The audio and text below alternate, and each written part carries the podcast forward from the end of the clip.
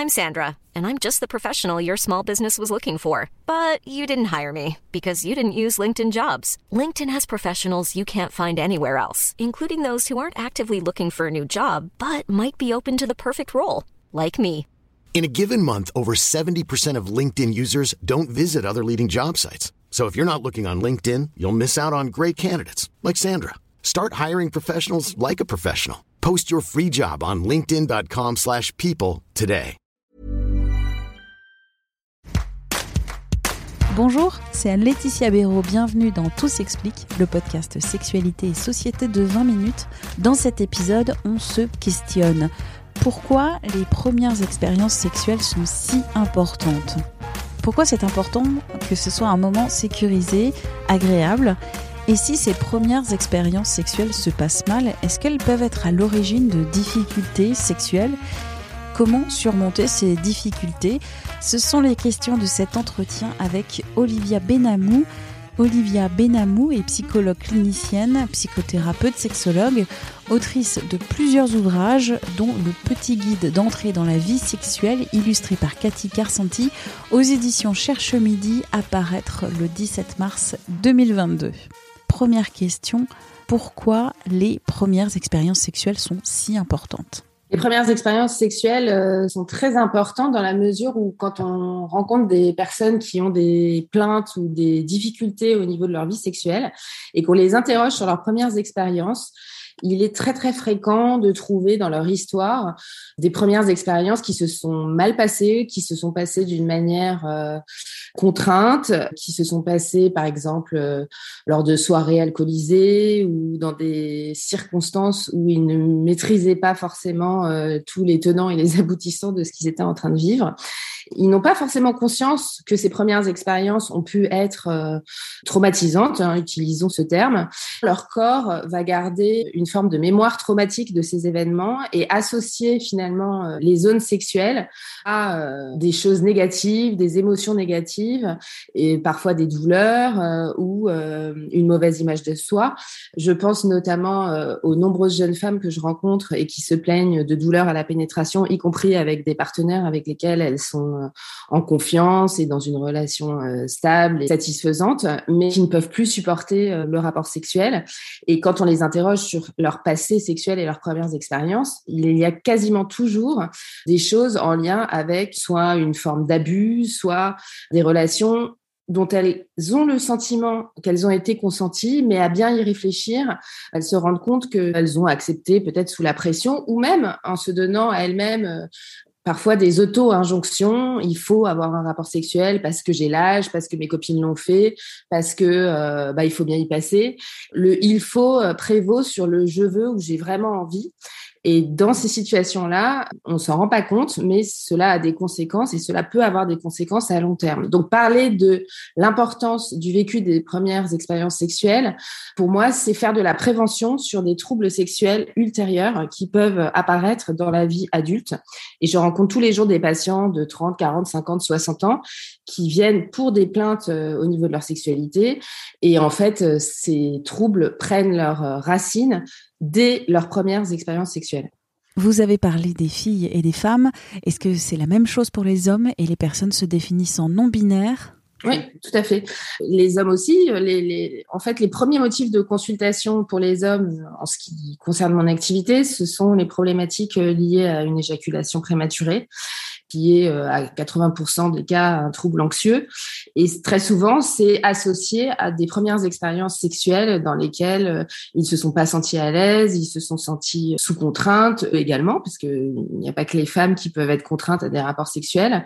Ils peuvent euh, avoir été très émus, donc avoir une éjaculation qui arrive bien avant qu'ils ne le souhaitent, étant donné qu'ils ont par ailleurs intériorisé des modèles de performance sexuelle, on va dire, ils se jugent insatisfaisants et ils vont quelque part enregistrer l'idée qu'ils ne sont pas compétents sexuellement et anticiper de manière anxieuse et négative la suite de leur rapport sexuel.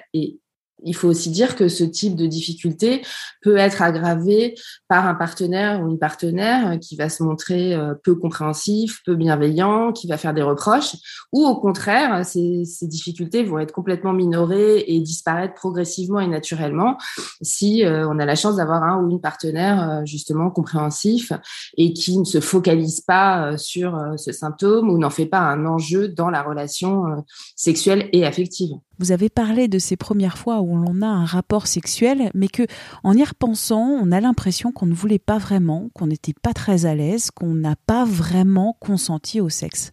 Une zone grise dans le consentement pourquoi il est parfois si difficile de poser un cadre, des limites dans la sexualité, surtout lors des premiers rapports sexuels? La sexualité dépasse largement euh, les questions euh, d'anatomie et de rapprochement euh, de zones génitales. En fait, la sexualité met en jeu une dimension affective profonde.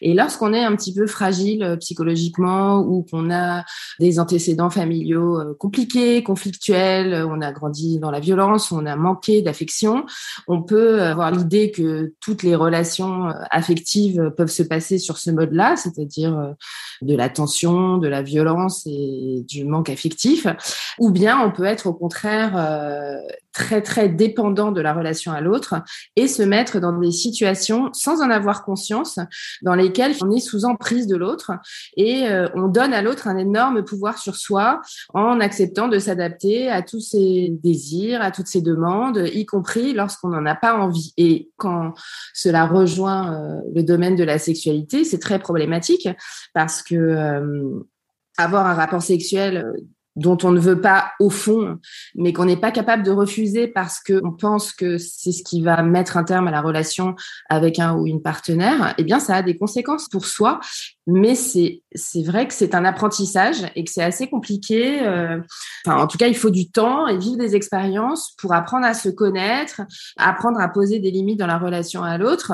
Mais pour pouvoir poser des limites dans la relation à l'autre, il faut savoir aussi ce dont on a besoin, ce qu'on aime, ce que l'on recherche dans la relation à l'autre en fait. Et très souvent, je travaille donc beaucoup auprès de la population étudiante entre 18 et 30 ans, on n'a pas encore suffisamment d'expérience pour savoir exactement ce qu'on veut et on apprend en vivant des expériences. Donc j'essaye aussi de dédramatiser euh, parce que parfois on vit des expériences plus ou moins agréables. Il faut pas non plus se dire que c'est la catastrophe et que euh, toutes nos relations affectives et sexuelles seront euh, épouvantables, etc. Mais je pense qu'il faut tirer des leçons de ce qu'on vit et que cela contribue à une réflexion plus globale sur bah, qui je suis, de quoi j'ai envie, comment ma façon de me positionner dans la relation à l'autre va induire de sa part telle ou telle réaction, comment parfois euh, il va y avoir des malentendus liés au fait que je n'ose pas dire ce que je souhaite ou ce que je refuse et nous mettre dans des situations euh, délicates.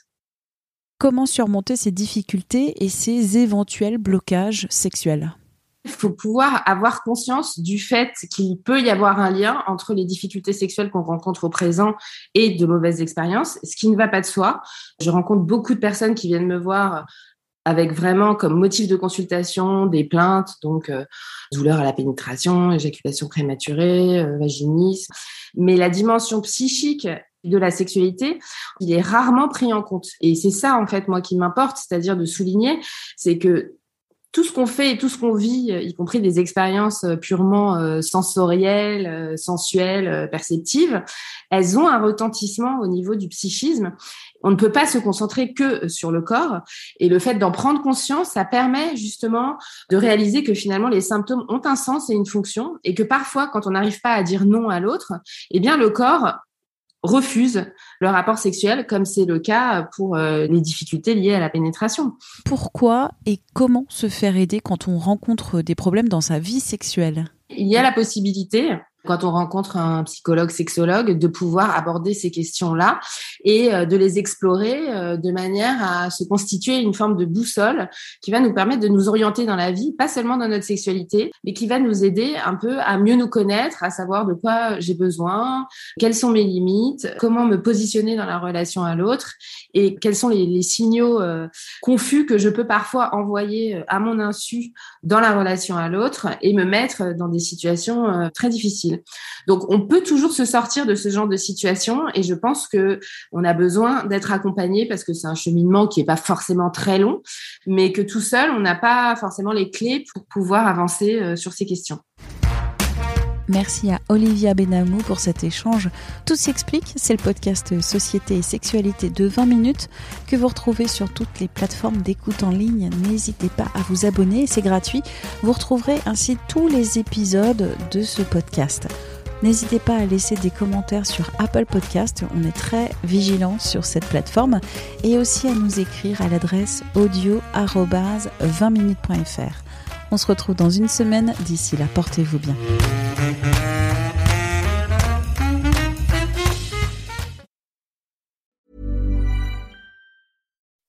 When you make decisions for your company, you look for the no-brainers. If you have a lot of mailing to do, stamps.com is the ultimate no-brainer. Use the stamps.com mobile app to mail everything you need to keep your business running with up to 89% off USPS and UPS. Make the same no-brainer decision as over 1 million other businesses with stamps.com. Use code program for a special offer. That's stamps.com, code program.